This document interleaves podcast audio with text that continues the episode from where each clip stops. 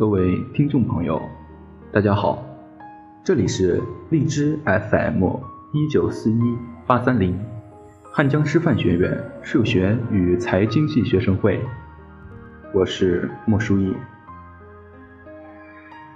你那个好朋友怎么不找你玩了？五一那天，我窝在家里看书玩手机，哪儿都没去。我妈看不下去了，一脸嫌弃的问我：“你那个谁谁谁怎么不找你玩了？”我愣了一下，吞吞吐吐的说：“啊，他还没有放假。”有些人离开了，但是老妈比我们记得还清楚。小学的时候，我有一个超级要好的朋友，他的名字叫做胖子。就是这个胖子呢，发育比较快。全班最高最壮的就是他，他经常搞恶作剧，欺负别人，喜欢扯掉人家小女生的内衣肩带，在大家的评价里，他就是个小混蛋，但在我的眼里，他就是个富有正义感的善良 boy。我早读书一年，呃，比较小，小学的时候在班里一直是小布丁，因此经常被人欺负。但是胖子每次都会及时的出现在我的面前，把欺负我的人狠揍一顿。印象最深的一次是有一次我在洗手间里被几个高年级的混混勒索要钱，因为我身上没有带，他们准备把我揍一顿解气。我在里头喊着胖子胖子，在外面的胖子立马冲进来救我，抡起胳膊就要开打，但打不过他们，胖子就用头往他们的胸口一顿猛撞。其中有一个混混躲开了，轰的一声，胖子一头撞在了墙上，一股鲜红从天灵盖上流了下来。混混们都是有贼心没贼胆的货色，见到流血了，都一哄的散去了。我陪着胖子到校医室，路上我红着眼跟他说：“这辈子我们就是兄弟了。”后来小学毕业了，我去了市里最好的中学，而他则去了校风最坏的学校。听说那里的人天天打架，在那个年代我还不懂得玩 QQ，也很少打电话。后来搬家，我把他的电话号码弄丢了，从此再也没有见过他。这是我这辈子最遗憾的事情之一。有时候，因为年少不懂得如何去维护感情，在路上丢失了挚友。高中的时候，一个同学跟最要好的闺蜜同时喜欢上了一个男生。一开始只是觉得尴尬，但两个人都说好了不要因为这个男生而影响这么多年的感情。但发展到后来，两个人都不理智了，他们为了那个男生斗得死去活来，明争暗斗，撕破脸皮，多年的闺蜜情在这场战争中荡然无存。更可悲的是。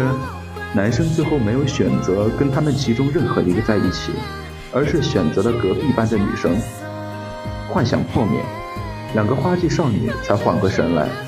这个男生算什么？他们之间的感情才是最珍贵的。在那个男生还没有出现的那些日夜里，他们手拉手逛街，分享书籍、美食和八卦，互相借对方好看的衣服穿，一起上学放学，甚至一起睡觉。吐露出各自的小秘密，而到了后来，他们的心早已疲惫不堪，相视一笑，却再也回不去了。有时候，因为狠狠揪出一些矛盾和误会，谁也不肯让步，到失去了挚友时，才后悔万分。在大学里，我跟一个室友很聊得来，我们兴趣爱好相似，品味一致，因此我们常常形影不离。放假时，我还带他回家吃饭，在我家住下，我也会到他家去玩。后来毕业了，他进了金融行业，我选择了互联网行业。他每天谈业务要飞来飞去，我笑说他在天空上的时间估计都比在陆地上的时间长。至于我，那时候忙着一个新的项目，每天加班加点，周末也不休息。毕业第一年，我们抽空聚了一次。他跟我聊我听不懂的金融，我跟他畅谈他听不懂的互联网。那晚我还想再跟他喝一场，他却看着表说：“很晚了，我明天还要飞呢。他以前从不会拒绝我，那一刻，我隐约觉得我们之间的距离正变得越来越大。毕业第二年，我们没有再见面，只是偶尔还会在微信上互相寒暄，缅怀过去。毕业第三年，我们只会在对方的朋友圈里点个赞，连留个言都要小心翼翼地想半天。我想起毕业典礼那天。院长在礼堂上语重心长地跟我们说：“好好珍惜这一刻，毕业后很多人这辈子都不会再相见了。更多的时候，两个人因为道路不同，失去交集，渐行渐远。”以前我们学过鲁迅的《故乡》，里面有一段话，我这时很兴奋，但不知道怎么说才好，只是说：“啊，闰土哥，你来了。”我接着便有许多话想要连珠一般涌出，脚鸡、跳鱼、贝壳、茶，但又总觉得被什么挡着似的，单在脑里面回旋，吐不出口去。他站住了，脸上现出欢喜和凄凉的神情，动着嘴唇，却没有作声。他的态度终于恭敬起来了，分明的叫道：“老爷。”我似乎打了一个寒噤，我就知道。我们之间已经隔了一层可悲的厚障壁了。那时候我还不懂，为什么两个好友难得见面，却搞得这么伤感。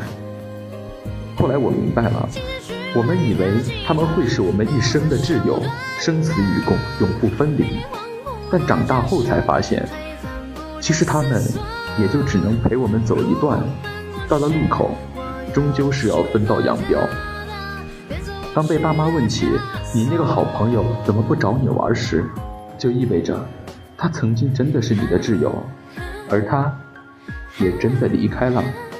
但无论如何，都要感谢曾经的陪伴，因为他们这一路上才有了欢声笑语，我们才不会感到孤单。作者木叔。喜欢我们的小耳朵可以订阅我们荔枝 FM 一九四一八三零，或者添加官方公众 QQ 号二零六二九三六二零四，也可以添加微信公众号 FM 幺九四幺八三零，或者直接文字搜索“我走在你心上 FM”。有任何问题都可以和我们一起探讨，我们下次再见。